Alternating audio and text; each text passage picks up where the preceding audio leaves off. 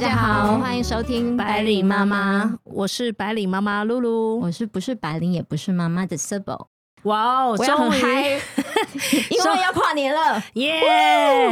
对，你知道，没错，终于年末了，这样子。对啊，我觉得年纪大了之后，那个那个体感时间真的是咻一下就过了耶。没错，而且你有没有觉得最近聚餐或者是那种 party 邀约特别多？对，一整年的那个减肥就为了这个，这这个 party 吗？但以前我收到这个 party 的邀请的时候，其实还会蛮期待的。但是现在，我现在都会看说，哎，这个是一定要去的吗？如果是那个可以选择不去，现在都会觉得说是室内室外哦，只有去朋友家吃饭那个就可以。然后如果去打扮的地地方的话，那看有没有椅子。穿高跟鞋的话，一定要是到目的地一定有地方可以坐的。没错，我那个打扮啊，只是为了那个从下车跟走到那个椅子坐下去展示的那一段而已。我现在是那种很 formal 的 party 邀请，我真的开始化妆就觉得累。哈，你说公司那种对，那种尾牙年会的那种的，真的是感到特光特别疲惫光惫。听就不想去了。而且他每年都会搞那 dress code，然后你就首先你为了 dress code 你要去你们有你们有过什么 dress code 很离奇的说不上离奇，但他就会指定颜色，颜色？或者是说金色，然后或者说他哦对，有一年还是叫做 formal party，然后大家说嗯什么是 formal party？然后他就会说哦，因为你就是穿正式，他所谓正式，他也特别解释了一下，就是说国外 party 的那种正式，就是男生都要戴领带，女生都要穿小礼服的那一种，哈，然后就大家还要去特别去租为借礼难服。谁呀？对啊，就是他的那种 party 邀请，但真的年末真的是感觉到，一方面是觉得哈，怎么一这一年过去了，对啊但一方面就是又突然间很期待未来，因为你知道，像我这种人很喜欢做那种 to do list，像我今天中午啊，我直接就是去成品逛那个。就是你知道，因为它有一区专门是那种手账本跟那种子弹笔记所以你本的那种，也是属于喜欢逛那个文具店那种哦。对，但是我最喜欢逛就是年末，然后准备年初了，然后去买那个明年二零二四年哦，所以的手账本。的那种人就对了。对，但我今年多买了一个子弹笔记本。好好难相处，一听就是不会跟我做朋友的人。对，因为我那天就看在 YouTube 上面看到，就是人家说，哎，怎么样把那个子弹笔记本做的很好？哦，我有看过那种影片。对，然后我就今天砸大钱，因为子弹笔记本还不便宜。哦，对啊，他们都要很漂亮的封面这样子。嗯，而且还 Made in Germany，对，然后就是价格贵上上，但你就觉得说，哎、我买了这一本，我明年就是很有希望，我明年 To Do List 都能够达成。所以你就是属于年初就会做 to do list 的那种人，对，好难相处。所以我现在已经开始在回顾我的今年的能完成了些哪些东西。我明年想 KPI 有达标吗？嗯，今年有达标，那我现在在规划我明年在的一些 KPI 这样子。你所以你回顾一下，你今年做了些什么事情？我今年就拿了一个专案管理的证照，哎、其实收起你的白眼可以吗？哎、我现在发现白眼可以从那个语气当中听得出来。真的假的？对，我就拿了一个 PMP 的一个 certificate 了。然后那个哎、那证照很难拿哎、他不是什么拍马屁吗？拍马屁专案管理的一个证照，好吗？哎、他那证照是除了你要考试之外，你还要先去上课，然后那考试很难考哎、我还考了一个就是最高分的这样子。怎么搞？我今年就是考了一个，除了那个证照之外，我还去多上了一个有关于那个管领导力的一个课程，这样子。哦然后另外，我今年也是带我儿子出国，因为人家不是哦，说你有你你年初就要有有计划带你儿子出国？对因为两岁以前，对不对？两岁以前出国免费，所以我觉得就是今年就设定我一定要带我儿子出国，全家去旅游这样。下一年就没这个计划了。哎没有了，下一年还是有别去别的地方，但今年就带儿子出国去日本玩这样子，嗯我觉得还不错。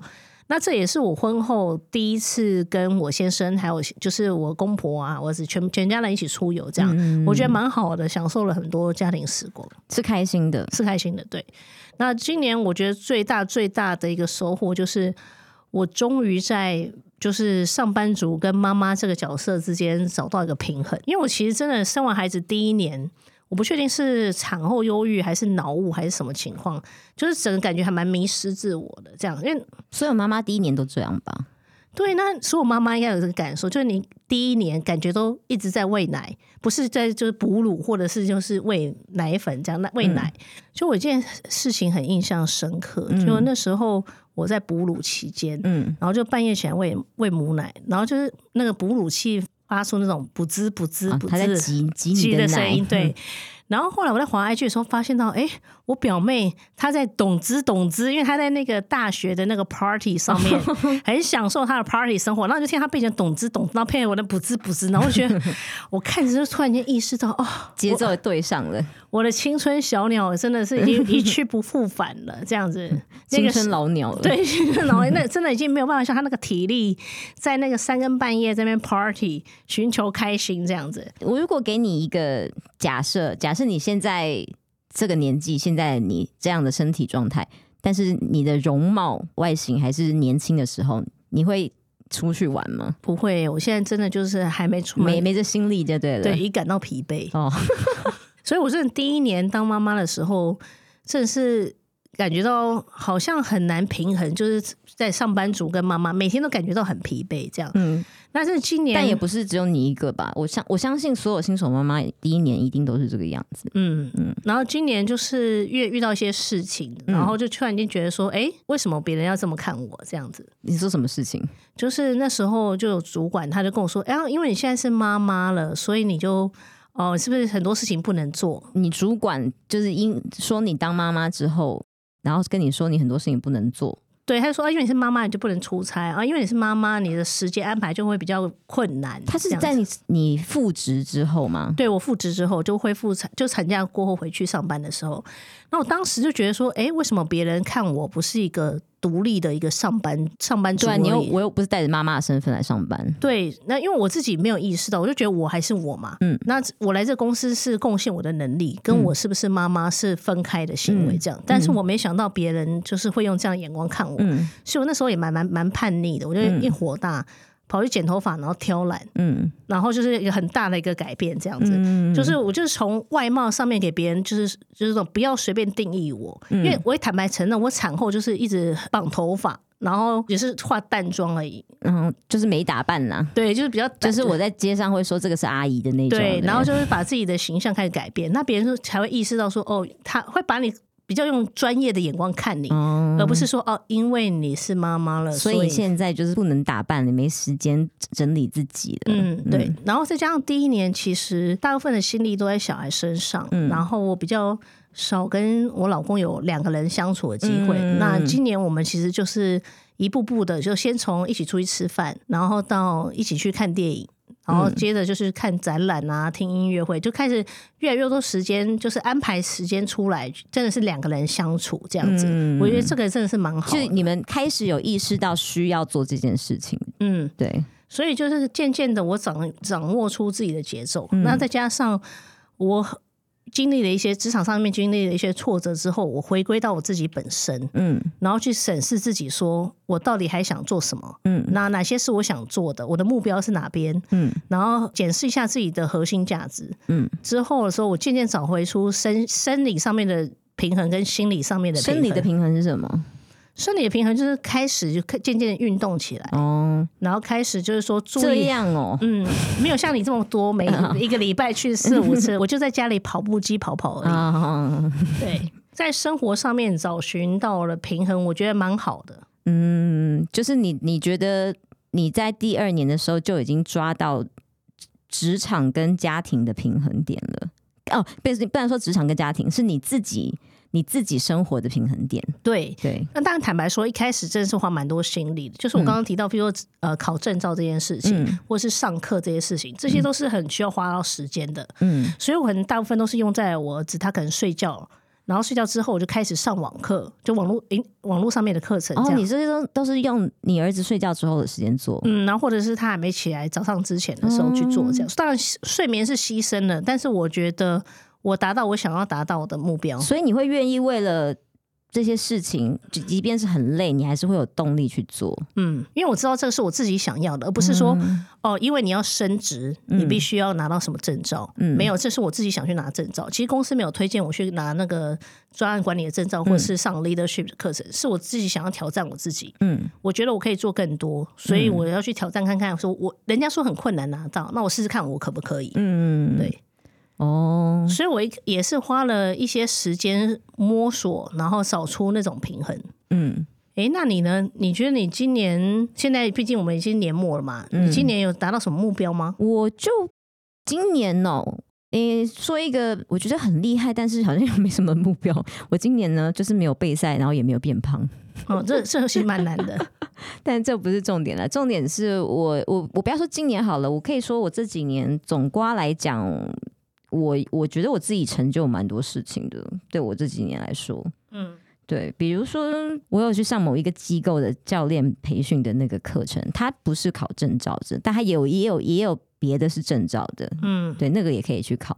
那你明年想去考吗？我会考啊，我会考啊。那个证照会带来什么？就是你真的可以在实物上面有用处用途的，因为其他其实你去问那些健身教练，你们考证照跟你们实实际在上课的时候会不会用到？八成都不会用到。然后然后你知道那个健身教练学什么东西吗？有些要学教你怎么样满足客户的需求，学你教你怎么授课，呃，贩教售课程那些的。对，还有当然一些基础动作，还有解剖学那些东西，但这些东西可能你在实物上面用到次数很少。那我说我要去考那个那个证照，是实物上面很多，嗯，真的会看你的动作。反正我觉得，我觉得那个那个是我觉得比较值得拿的。诶，考完那个证照是可以去健身房当教练，还是说考完那证照可以去教健其美？实没有没有没有没有教训练的哪一个项目，那是你自己的专精。健美这种东西是很很看那个，评审的眼光的。还有那个教练本身眼睛利不利。哎、我对于健美的眼光还蛮印象深刻，因为你之前比赛的时候我有去看嘛，嗯，他那个前三名都跟我自己心目中的前三名有一段距离，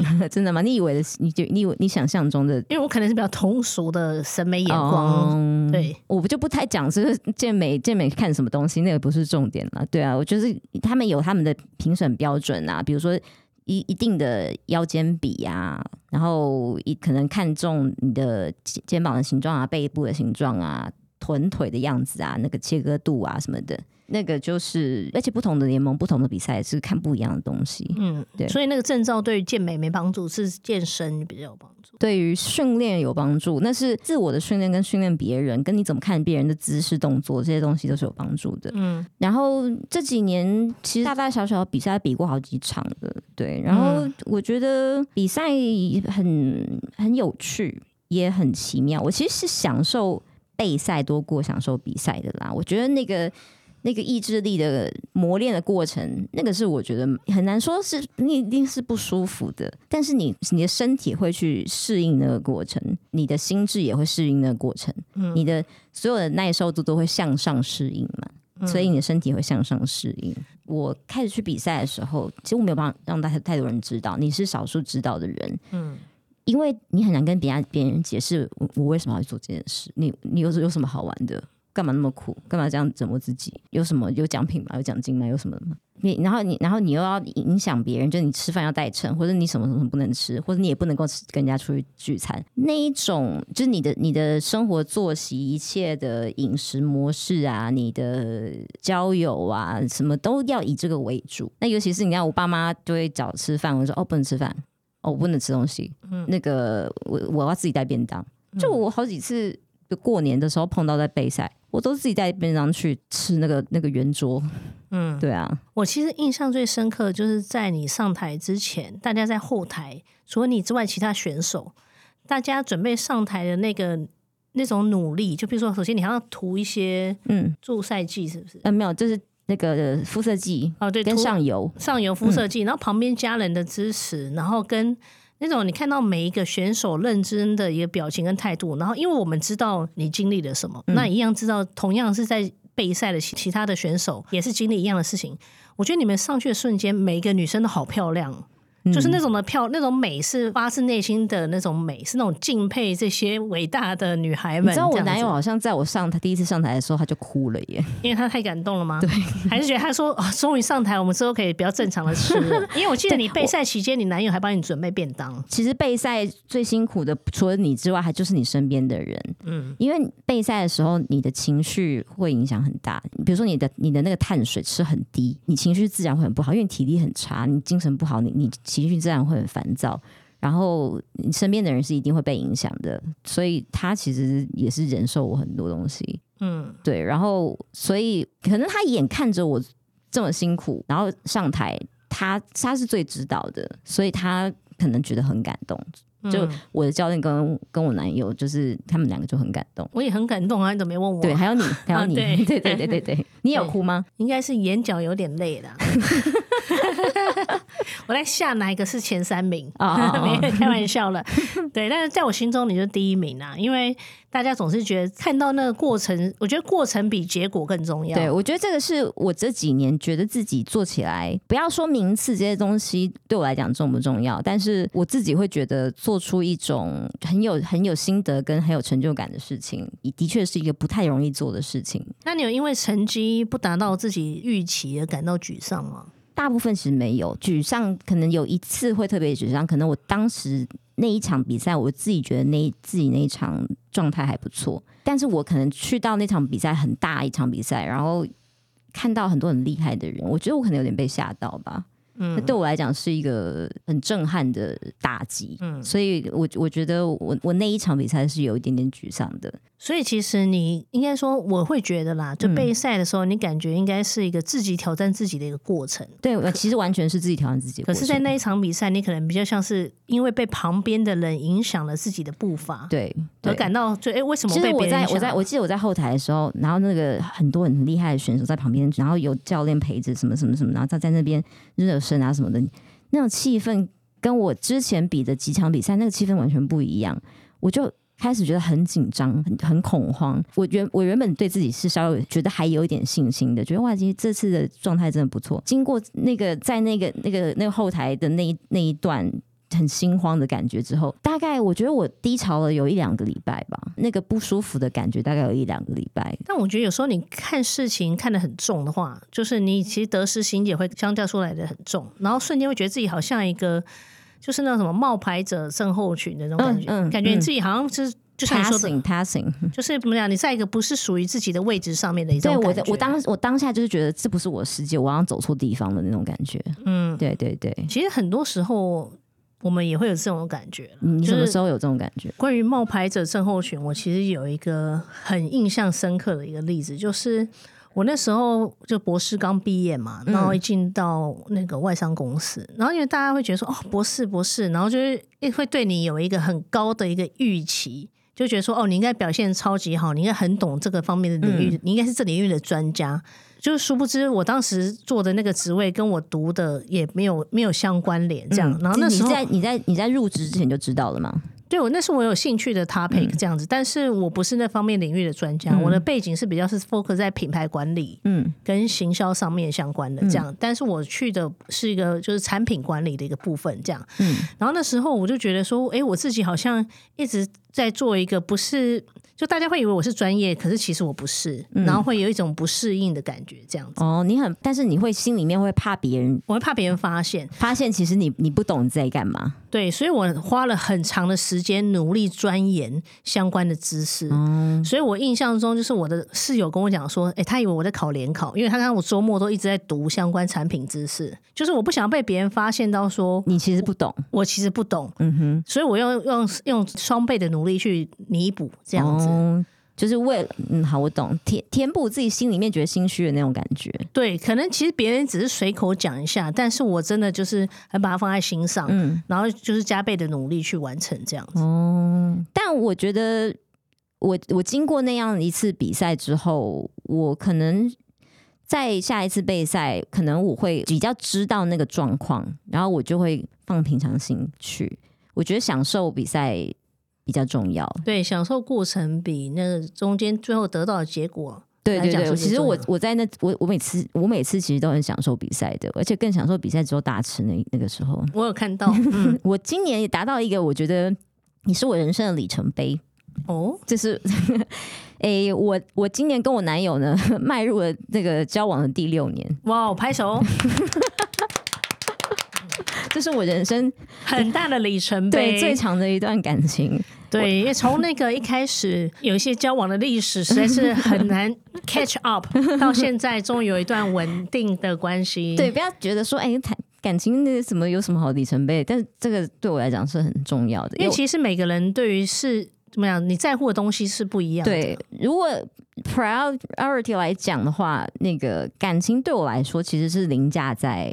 任何东西之上的，比如说工作的成就，然后或者名利、金钱，所有这些东西都不如感情对我来讲重要性这么大，因为我很在乎有没有一个心灵的 partner 跟我分享生活。嗯。那有一个人跟你分享生活，然后你们两个可以相处，可以彼此了解彼此，互相的体谅，然后在争执磨合中可以互相沟通，这样子走了五六年，嗯我而且重点是五六年我还不觉得很长。其实我回头看我们刚认识的情况，我觉得好像才没过多久而已啊，就觉得好像就就这样，时间就这样过了耶。我觉得对我来讲，其实对我我是我会把它视为一个很大的成就。因为其实你遇到一个对的人，其实相处是很自在的，对你你就不会去数算说，哎，我们已经交往多久？哎，我们已经相处多久？因为你就是很自在的一个相处，嗯，这个是很难得的。不管有没有结婚，我觉得找到一个就是相处自在的 partner 也是很重要的。嗯，然后再来就是哦，这也是也是我们比较年末之后才做到的事情，就是你感谢你促成了这一件事情，就是我们开了自己的 podcast，然后我要感谢你的公司啊，也是你感你的公司刺激了你，啊，对你这样讲，认为是公司赞助我，嗯公司没有赞助我，对公司给了你一拳，对，然后让我去反思说，哎，我还可以做更多啊，我为什么要被他们局限呢？所以我就决定了开我自己你就的频道你就手刀决定了这一切，对，然后就像恐怖情人一样，不停的那个夺命追魂扣跟讯息我，对，我哎、我为了这个 podcast 还去上了那个很多网络上面的课程，然后还有去听了那种免费的讲座，如何建立自己的 podcast，、我觉得也是蛮有趣的啦，学到一个新的东西。对，我觉得感谢感谢你的公司，然后让我们可以做一些事情来回顾我们过往的生活，然后为我们呃我们的未来，我们老周也留下不错的回忆。其实 podcast 对我们来说，真的是一个今年很开心能够完成的一件事情。没错，没错。我觉得数字或是未来它会往往哪个方向走啊，规模大小啊，其实这些都不重要。我觉得，我觉得目前为止，我我们两个都是非常享受这件事情的。嗯，然后每一次跟你一起对这个内容啊，确定要讲什么啊，会想想看自己要讲什么啊，然后到真的录音啊，到结果出来自己听自己讲的时候，我都是享受的。我也没有，我原本以为我听到我自己说话或者是什么，我会觉得，哎呦，嗯好怪哦，哎呦，我讲什么话好奇怪哦，嗯但是不会耶，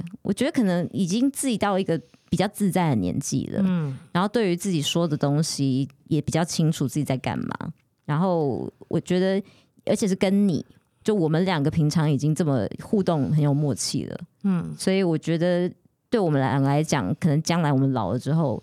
回味起来的话，我们就可以拿这个出来听。对，因为这个其实算除了是总结过去的经验之外，也算是自我疗愈的一个过程。因为其实你需要很很剖析你自己，哎，为什么会有这样的想法？这个原因是为什么？背后的逻辑是什么？这样。嗯但坦白说，我原本预期这个节目会比较知性一点，误会一场，然后你还把那个那个我们我们节目的那个是叫什么 logo 吗？嗯，做的很像那个六分钟护医生 子宫颈抹片检查的那个宣导广告这样子。对，原本是希望它比较柔和知性一点，然后自从你的加入之后，就好像有点歪掉了。对啊，我想图文不符呢。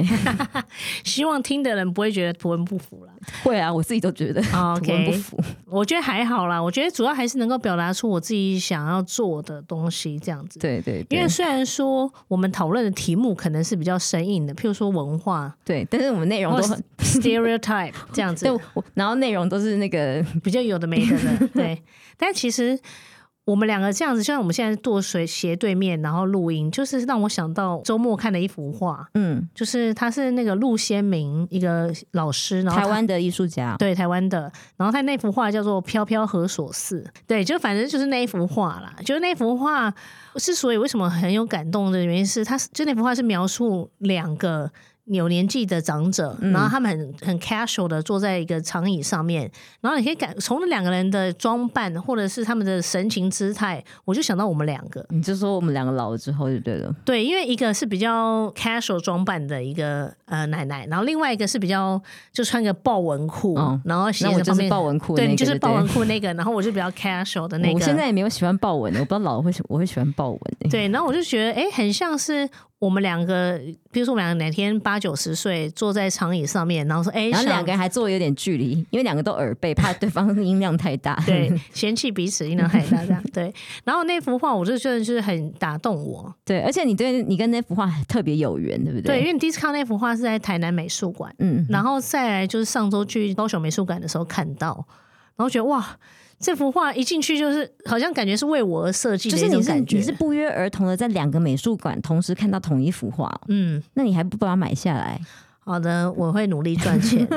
你要联络一下那个艺术家，看他多少钱呢？搞不好不用很努力赚。哎、我也不知道。不好说。对对，那所以你你回顾你今年，你觉得你自己给自己你达成的那个总结是满意的吗？嗯，如果一到一百的话，我给我自己打九十五分。哦，你果然是自我感觉非常良好。没错，我是属于你该不会已。经做好了下一年的计划了吧？没错，你怎么知道？我今天怎下周么那么难相处啊？我中午去买了那个明年的手账本，已经开始在上面写我明年想做的事情了。嗯，我相信应该应该有听众跟我一样，就是属于手账本那一派，然后会买那种子弹笔记本的那一种。应该有也有属于我这种嬉皮派的吧？对对对，是就是所以才需要我们两个来 balance 这个节目。对对对对对，好。过往这一年呢，我算是堪称一事无成啦，但我也觉得也过得开心啦。是不是有我帮你最后这一年的尾巴呃，增添了感谢？感谢你，感谢你。那我们下一次就大概就是明年了，再嗯下一次露营的话就是明年了。那希望我们明年呢能够有更多的话题，然后有更多人生经历可以跟大家分享。那以上就是今天的节目。如果大家喜欢这一集的话，欢迎订阅、留言，然后给我们打五颗星。正面留言哦。对对对，好，那我们明年见喽，拜拜